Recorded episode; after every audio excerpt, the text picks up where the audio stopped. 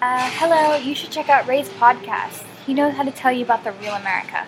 Our whole universe was in a hot, dense state that nearly 14 billion years ago expansion started. Wait, the earth began to cool, the autotrophs began to drool, Neanderthals developed tools, we built a wall. We built the pyramids. Math, science, history, unraveling the mystery that all started with a big bang.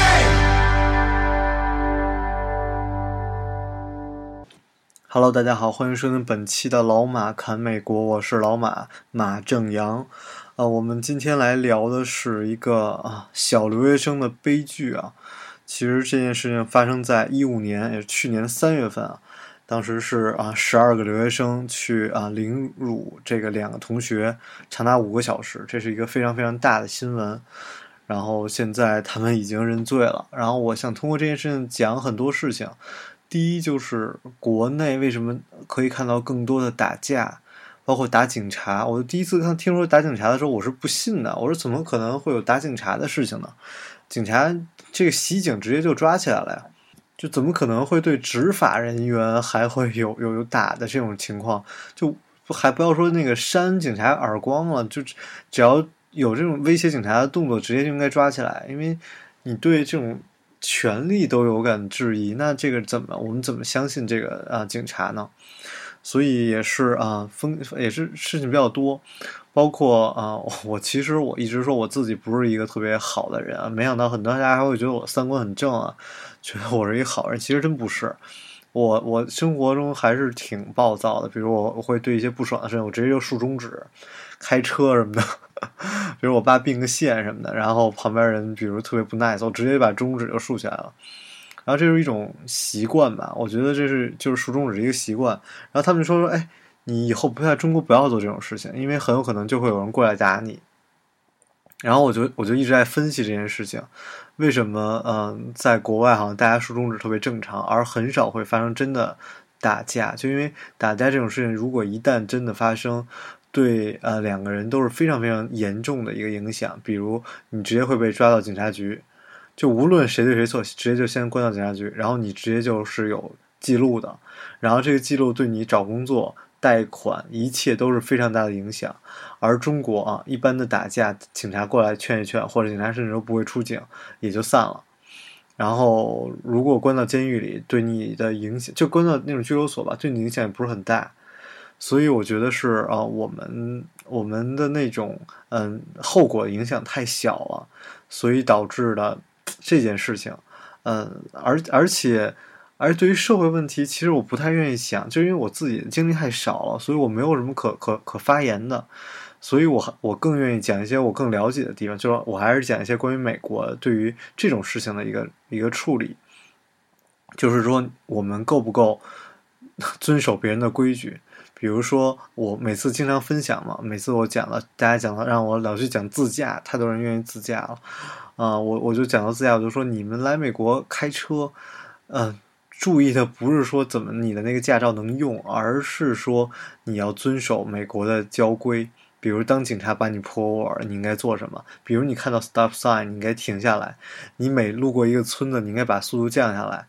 就很多的事情，这个才是更重要的，遵守别人的规矩才是最重要的。然后我我是一般是不愿意来给大家读文章的，但是今天我特别愿意跟大家分享啊一个 被国内禁了的论坛上面的一篇文章，就是讲关于这个。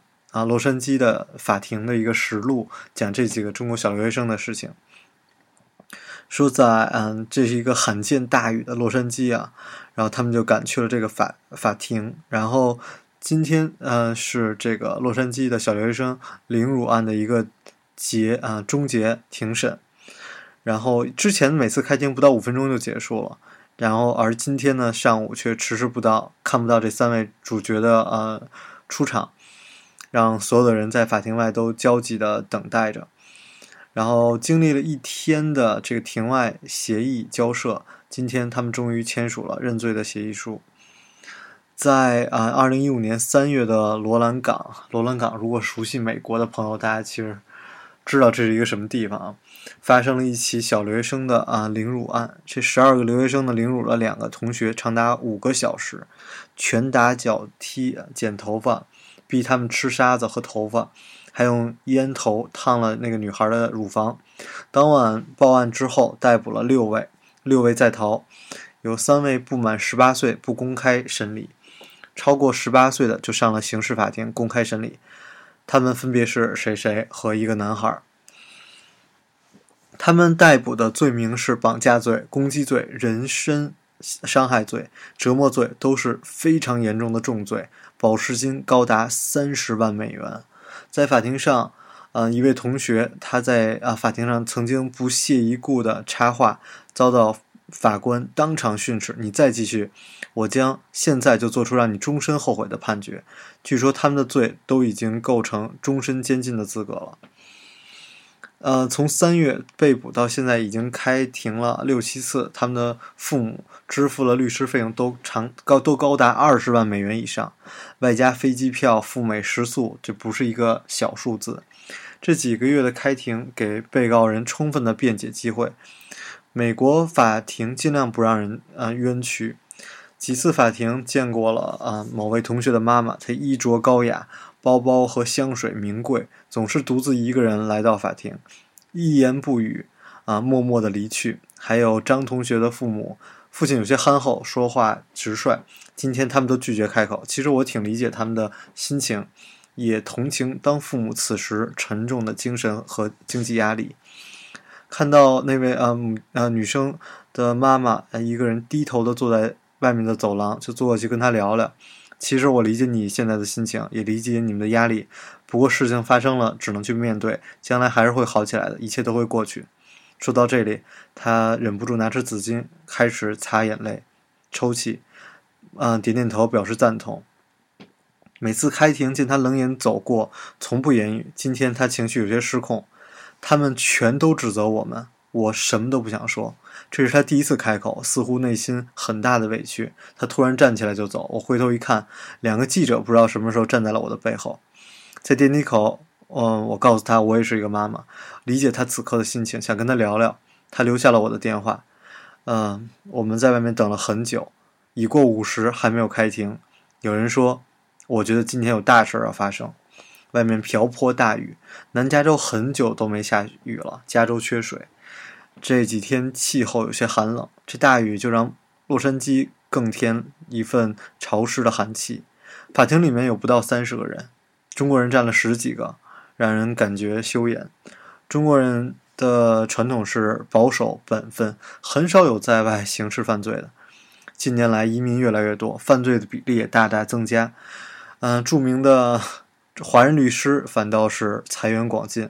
从五万飙升到二十万的收费，中国人有句话：“钱能解决的事儿都不是事儿。” 于是就父母用钱救人。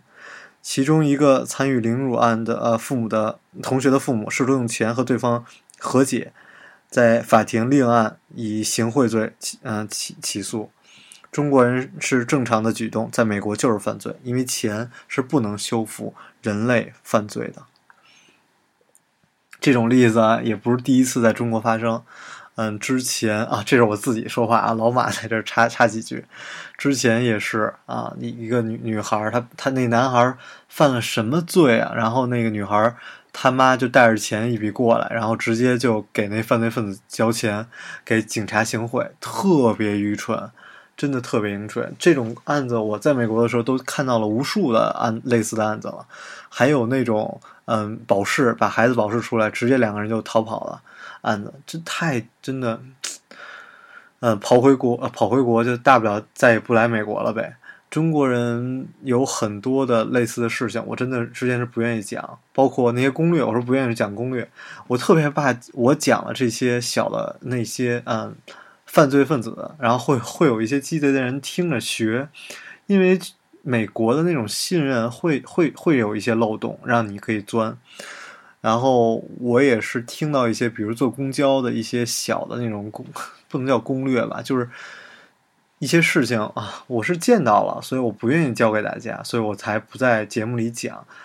因为你不知道，就每个听的人他不一定会会理解你的用意，而会觉得哎，这这主意不错，我下次去试试。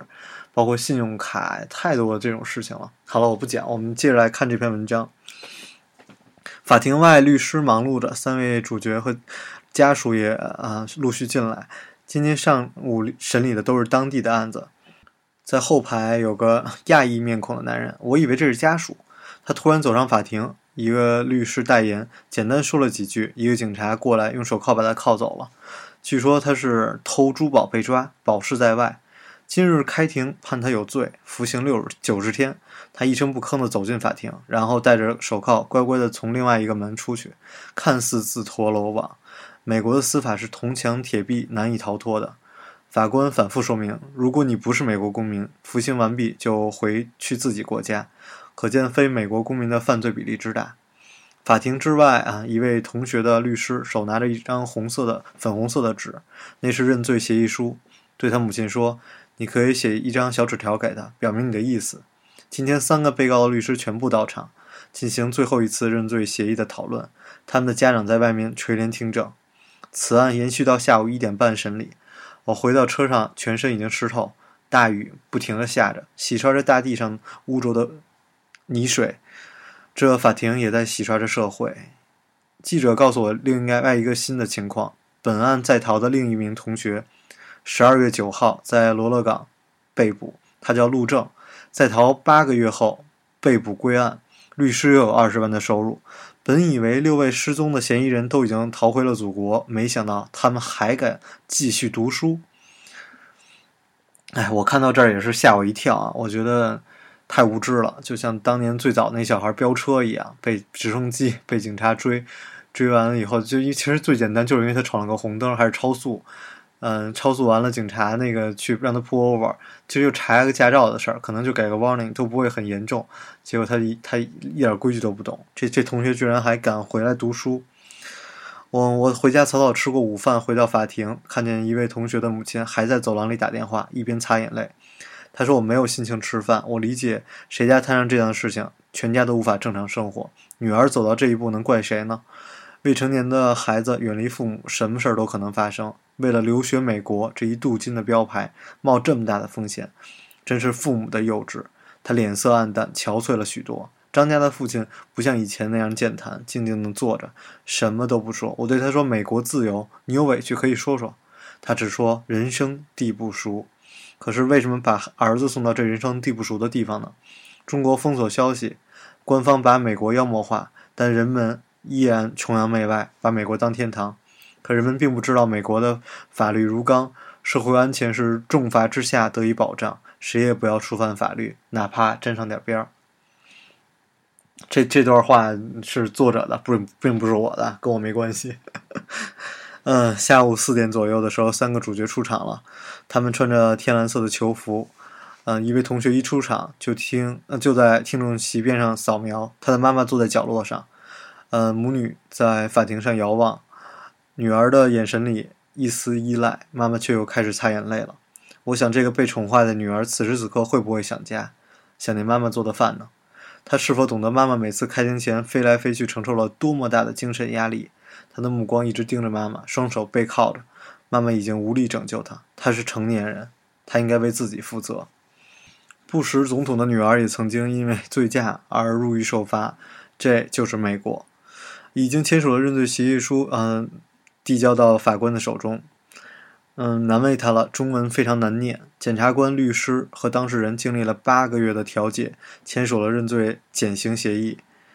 在三个人宣判之前，每关押的每一天算服刑两天，正式判的刑期还可以按百分之七十五折算。加州的监狱人满为患，所以就有了打折的处理。按照此计算，他们。啊，每个人有大概的一个减刑，三个人服刑期满之后，三个人将被驱逐出境。有犯罪记录者不会再回到美国。受害同学已经被严密的保护起来。第一次出庭是警察护送而来，法庭当庭宣判，不准记者采访，不准拍照，不准写真实姓名。在美国，受害者是得到极大的保护，他可以继续在美国念书，平安生活。而那些欺凌过他的人也不敢再来报复他、伤害他，因为犯罪的代价太大了。他的律师已经开始按民事经济赔偿起诉。在美国，犯罪是要倾家荡产的。法官确定了三位身份之后，问道：“你们接受这对你们最好的审理结果吗？是翻译的声音。嗯，你们知道认罪协议书签署后是不可以再上诉的吗？知道，这依然是翻译的声音。而此时，这三个人没有发出一点点的声音。此时此刻，他们腼腆，而很难想象那个夜晚他们是怎样的残忍的欺凌。他们都签了那份粉红色的协议书，签字的那一刻，有没有想过，这十三年不是一个短暂的时光？可如果不签字，进入陪审团程序，那项折磨罪就不能取消，那将承担终身监禁的风险。一个震惊中外的中国学生凌欺凌案终于尘埃落定。二月十七日将举行最后的法定判决，他们也将从呃候审监狱来签迁至服刑监狱。律师说，服刑监狱的条件会好一些，他们将分别在那里度过青春一段宝贵的时光，人生打折。嗯，他们的父母以后飞来美国不会是旅行，而是探监，这样的日子要过好几年。他们的美国留学也因此泡汤，镀金未成，反成阶下囚。这是小留学生的悲剧。近年来，在中国发生了无数类似的欺凌事件。微信上看到过一个单身妈妈呼救。嗯，视频上十四岁的女儿被同学扒光衣服，在乱石头上拖，她那凄惨的哭叫和求饶惨不忍睹。而这个妈妈报警，警察不管，那些打她的人至今逍遥法外，据说有深厚的背景。他们欺凌的人还大胆拍成视频，说是为了让她出丑，和这次洛杉矶小留学生欺凌案的情形几乎一样。在中国，这属于小孩打架。学校教育就完事儿了，而美国每一个生命都平等的被法律保护，侵犯了伤害他人就属于触犯了法律。那个男生只负责开车，没有动手，这也同样是犯罪。这就是美国法律的底线，远高于中国式小孩打架的条例。中国处理纠纷有特殊的文化背景，为朋友两肋插刀，消破财免灾，私下用钱代替司法。上海五个法官嫖娼的新闻和大量上访的队伍，让中国让人看到了中国司法的苍白无力。记得，嗯，这个案发之后，还天真的威胁对方不要去报警，我们局子里有人。他能纠集到十二个同学一起，啊，凌辱同学，勇气和自信也不是一天养成的。而这种中国式的仗义和自信，在美国要碰得头破血流。不过，监狱不是世界末日。美国的监狱不教育人，也没有体罚和劳苦的作业，只限制自由。限制自由是对人类的重大惩罚，因为自由是人类幸福的基本条件。美国没有犯罪歧视，希望他们经历此案，学会尊重他人，热爱生命，也希望他们懂得父母的一片苦心，重新开始自己新的人生。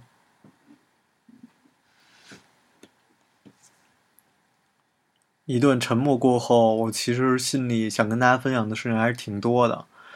嗯，对于司法我不懂，我不知道说什么；但是对于留学我还是比较了解的。嗯，就像每每有人跟我劝说 想把把孩子送到国外，我都想说：你在国内如果都管不了、管不好你的孩子的话，你怎么放心把他送到国外？不是把孩子送到国外就一切交给美国处理了。我记得我读书的时候，就有家长在那儿嚷嚷：“我孩子都送给你们学校了，就应该由你们学校来处理。”天哪，连你都处理不好，怎么会有别的人来处理你的事情？嗯，而且对于我们留学生而言，我们在国外，我们多学一些国外的规矩吧，不要只是听来的那些嗯规矩。我记得最最搞笑，就是我刚来美国的时候，一个。比我早来美国半年还是一年的一个朋友，整天带着我一起玩，跟我讲说：“你知道吗？你可不能说 fuck 这个词儿，在国外可严重了。”然后后来我我就说：“啊，我的朋友天天说 fuck，真的有那么严重吗？只是因为你自己的见识，不要拿那些所谓的传言在中国的朋友圈里传来传去。所有问题去官网查一查，去问问别人，然后不要再再听那些传言了。”今天的节目有一些悲伤吧，因为我觉得不愿意看到我们的同胞在国外受刑，然后让我们的国家来是靠靠别人的法律来让我们变得更好，然后也是希望我们的国家能越来越好一些，然后也希望我们个人控制自己的行为，然后也希望我能够更好一些，也未来也不要随便竖中指，be a better man，对别人也宽容一些。好了，今天的节目没有音乐，让我们在沉默中结束今天的节目。大家好，我是老马马正阳，我们下期节目再见。